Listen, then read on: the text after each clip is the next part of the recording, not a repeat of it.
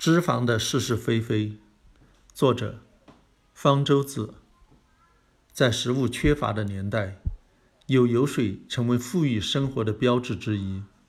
至今，人们仍然爱说“富得流油”。以前，人们并不知道脂肪对身体有何用处，只知道它能使食品变得美味可口。后来，生物医学家发现脂肪是体内储存能量的物质，并参与。多种重要的生命活动对儿童的发育尤其重要。体内的脂肪多数是人体自身合成的，但也有些种类的脂肪人体无法合成，必须从膳食中吸收。因此，脂肪被列为必需营养素。近百年来，生物医学家才逐渐认识到，脂肪也有对身体不利的一面。我们所喜欢吃的东西。未必都是好东西。一九零八年，科学家观察到，用肉、全脂牛奶和蛋作为食物喂养兔子，会使脂质在兔子的动脉管壁中逐渐沉积下来，使血管变窄，血流不畅，患上动脉粥样硬化症。一九一三年，这种沉积在血管中的脂质被确定为是胆固醇。一九一六年。一名在爪哇工作的荷兰医生兰根发现，和荷兰殖民者相比，印度尼西亚原住民的血液中胆固醇含量较低，而得心脏病的比例也比较低。他猜测血液中胆固醇的含量可能与患心脏病的风险有关。他认为这与饮食习惯有关系。印度尼西亚原住民的饮食以素食为主。而荷兰人则吃大量的肉类和奶制品。兰根注意到，那些放弃了本民族的饮食习惯，采纳荷兰式饮食的印度尼西亚人，其血液中胆固醇含量和患心脏病的比例也都跟着上升了。但是，兰根的发现发表在一份鲜为人知的医学刊物上，并没有引起人们的重视。四十多年后，这个问题才再度引起人们的注意。第二次世界大战之后，医学家在斯堪的纳维亚诸国做调查时发现，在战争期间因心脏病而死亡的人数大大减少了。这是不是和战争期间实行食品定量配给制，人们难以吃到肉类、蛋和奶制品有关呢？与此同时，其他研究者也发现，心脏病发作的病人其血液中胆固醇含量要比一般人高。从那以后，已有无数的研究结果将高脂饮食、血胆固醇的含量和心脏病发病率这三者紧密地联系在一起。在那些人群中，血胆固醇平均含量偏高的国家、地区，心脏病是导致死亡的头号疾病；而在那些血胆固醇平均含量较低的国家、地区，却很少有人患心脏病。那些心脏病风险高的国家、地区，其饮食中往往含有大量的脂肪，但是人们也注意到，有些国家地区的饮食中也含有较高的脂肪，而心脏病发病率却很低。例如，希腊人和因纽特人，这是为什么呢？原来脂肪种类繁多，不可一概而论。脂肪由脂肪酸和甘油结合而成，脂肪酸的样子像一条长长的链条。是由一个个的碳原子串起来的，碳原子上面还有氢原子与之结合。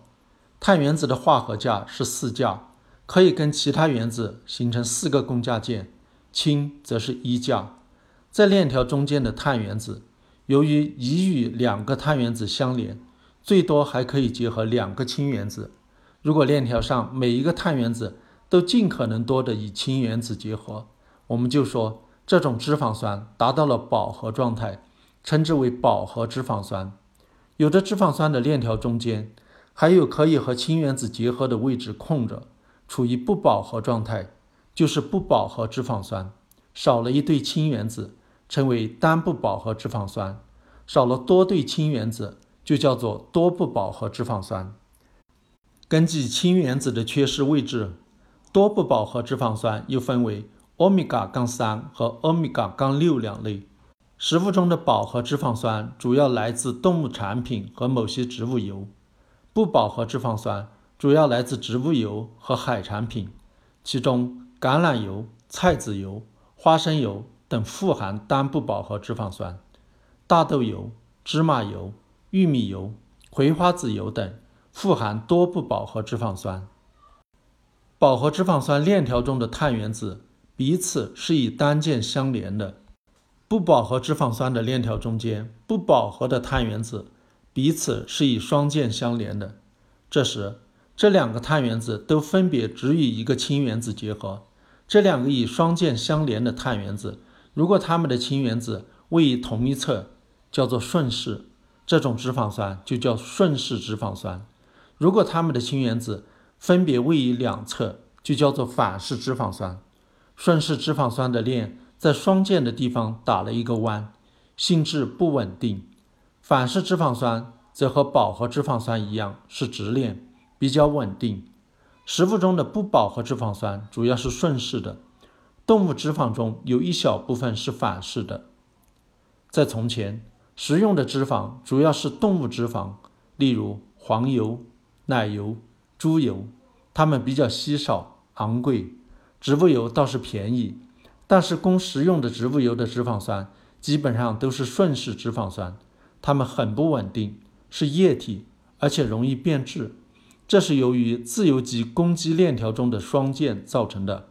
二十世纪初，德国化学家威廉·诺曼想到了一个解决办法：给植物油中的双键提供氢原子，让它们变饱和。这个过程称为氢化，这样制造出来的油就叫做氢化油。如果所有的双键都被氢化饱和了，顺式脂肪酸就变成了饱和脂肪酸。但是通常只有部分双键被饱和，由于工艺的原因，在氢化的过程中，剩下的双键两头的碳原子的结构发生了变化，它们连接的氢原子由顺式变成了反式，这样氢化油就含有大量的反式脂肪酸。植物油氢化之后变成了半固体，性质稳定，不容易变质，可以代替动物脂肪使用。而且价格要便宜得多，氢化油很快的被大规模生产，在食品加工业中获得了广泛应用，被用来制作糕点、调味品和油炸食品。胆固醇的情况也很复杂，胆固醇和脂肪酸都属于脂质，是人体的重要组成部分，用于组成细胞膜、生产类固醇激素和胆汁酸，以及执行其他重要的生理功能。我们体内的胆固醇，一部分是在肝脏内自己合成的，另一部分则从食物中直接吸收。只有来自动物的食物才含有胆固醇，例如蛋、肉、肝、奶、海产品等。来自植物的食物不含胆固醇。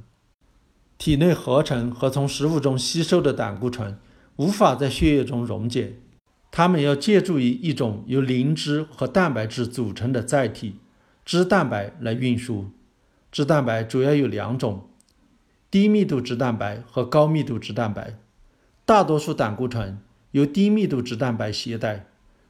如果血液中低密度脂蛋白胆固醇含量过高，就会慢慢的在动脉管壁沉积下来，形成粥样小瘤，导致动脉硬化。因此，低密度脂蛋白胆固醇有时被称为坏胆固醇。而高密度脂蛋白胆固醇则被称为好胆固醇，它能够把血中胆固醇送回肝脏，甚至清除动脉管壁中沉积下来的胆固醇，防止粥样小瘤的形成。食物中的饱和脂肪酸能增加体内坏胆固醇的含量，相应的增加了心血管疾病的风险。而反式脂肪酸除了能增加坏胆固醇的含量，同时还能降低好胆固醇的含量。相当于双重增加了心血管疾病的风险。不饱和脂肪酸却会降低血胆固醇的含量，多不饱和脂肪酸会同时降低坏胆固醇和好胆固醇的含量，而单不饱和脂肪酸在降低坏胆固醇含量的同时，却不影响好胆固醇的含量。希腊人饮食中的脂肪主要来自橄榄油，这是一种单不饱和脂肪酸，因此。有人认为这是希腊人心脏病发病率低的因素。因纽特人心脏病发病率低，则可能另有原因。他们以鱼为主食，鱼富含欧米伽杠三多不饱和脂肪酸。有些研究表明，欧米伽杠三脂肪酸能降低坏胆固醇。另有些研究表明，另一种多不饱和脂肪酸欧米伽杠六脂肪酸也能降低坏胆固醇，但是同时也降低了好胆固醇。大豆油、玉米油所含的亚油酸属于欧米伽杠六脂肪酸。植物油，例如大豆油、菜籽油，也含有欧米伽杠三脂肪酸，但是种类和鱼油不一样。鱼油含的欧米伽杠三脂肪酸为二十碳五烯酸，简称 EPA，以及二十二碳六烯酸，简称 DHA。而植物油的欧米伽杠三脂肪酸为阿尔法杠亚麻油酸，简称 ALA。EPA 或 DHA 的作用被认为强于 ALA。美国心脏协会发布的报告指出，已有比较充分的证据表明。EPA 和 DHA 能够有效地降低心血管疾病的发病率。每天摄入0.5到1.8克的 EPA 加上 DHA，能显著地降低心脏病死亡率。每天摄入1.5到3克的 ALA 似乎也有益处，但需要进一步的研究。看到这里，你可能头都大了，这么多种的脂肪酸，这么多的术语和信息。让人无所适从，能不能给个简单的指南呢？要避免摄入饱和脂肪酸和反式脂肪酸，以预防心血管疾病。即使从食物中摄入非常少量的饱和脂肪酸、反式脂肪酸或者胆固醇，也能逐渐增加血液中坏胆固醇的含量，增加心血管疾病的风险。所以，对这类不是人体必须反而有害的脂质。不能讲适量摄入，应尽量避免摄入，尽量用不饱和脂肪酸取代。反式脂肪酸的危害比饱和脂肪酸还大，即使在摄入的量很少时，即使在摄入的量很少时，反式脂肪酸对心血管疾病的风险仍然很明显。反式脂肪酸可能还有其他方面的危害，但还没有确证。反式脂肪酸除了能给人体提供能量之外，没有营养价值，反而有害，那么就应该尽量减少摄入它，越少越好。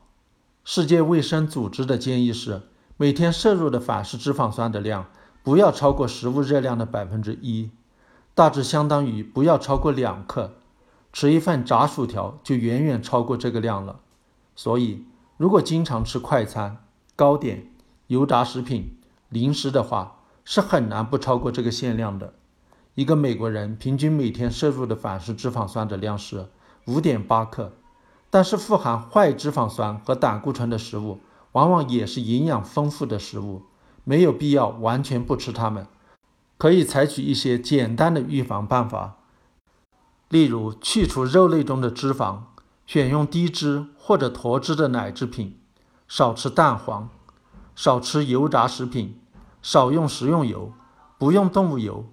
要用不饱和植物油，要适当的摄入不饱和脂肪酸，特别是来自鱼的欧米伽杠三脂肪酸，它们似乎对心血管很有保健作用。美国心脏协会的建议是，所有的成年人一周至少要吃两顿鱼，特别是比较肥的鱼，例如三文鱼、沙丁鱼、金枪鱼、飞鱼、青鱼、鳟鱼。对冠心病病人，建议每天摄入约一克的 EPA 加上 DHA，最好是由吃鱼摄入，也可考虑服用鱼油胶囊。对此，应在医生的指导下进行。鱼油胶囊属于保健品，其质量难以保证，而且摄入过多有引起出血的危险。经常吃鱼看来是个好习惯，不过必须注意。由于水域受到污染，一些鱼类体内的汞和其他环境毒素含量过高，有慢性中毒的危险。特别是像鲨鱼这种处于食物链顶端的大型鱼类，体内更容易累积毒素，应尽量避免食用。美国心脏协会认为，儿童、孕妇和哺乳期妇女因为吃鱼导致汞中毒的风险增大。不过，他们患心脏病的风险本来就很低，无需通过吃鱼来预防。但是，对中老年男性和绝经期妇女，吃鱼避免心脏病的益处超过了汞中毒的风险。让所吃的鱼的种类多样化，是减少汞中毒的风险，又增加欧米伽杠三脂肪酸摄入的最佳方式。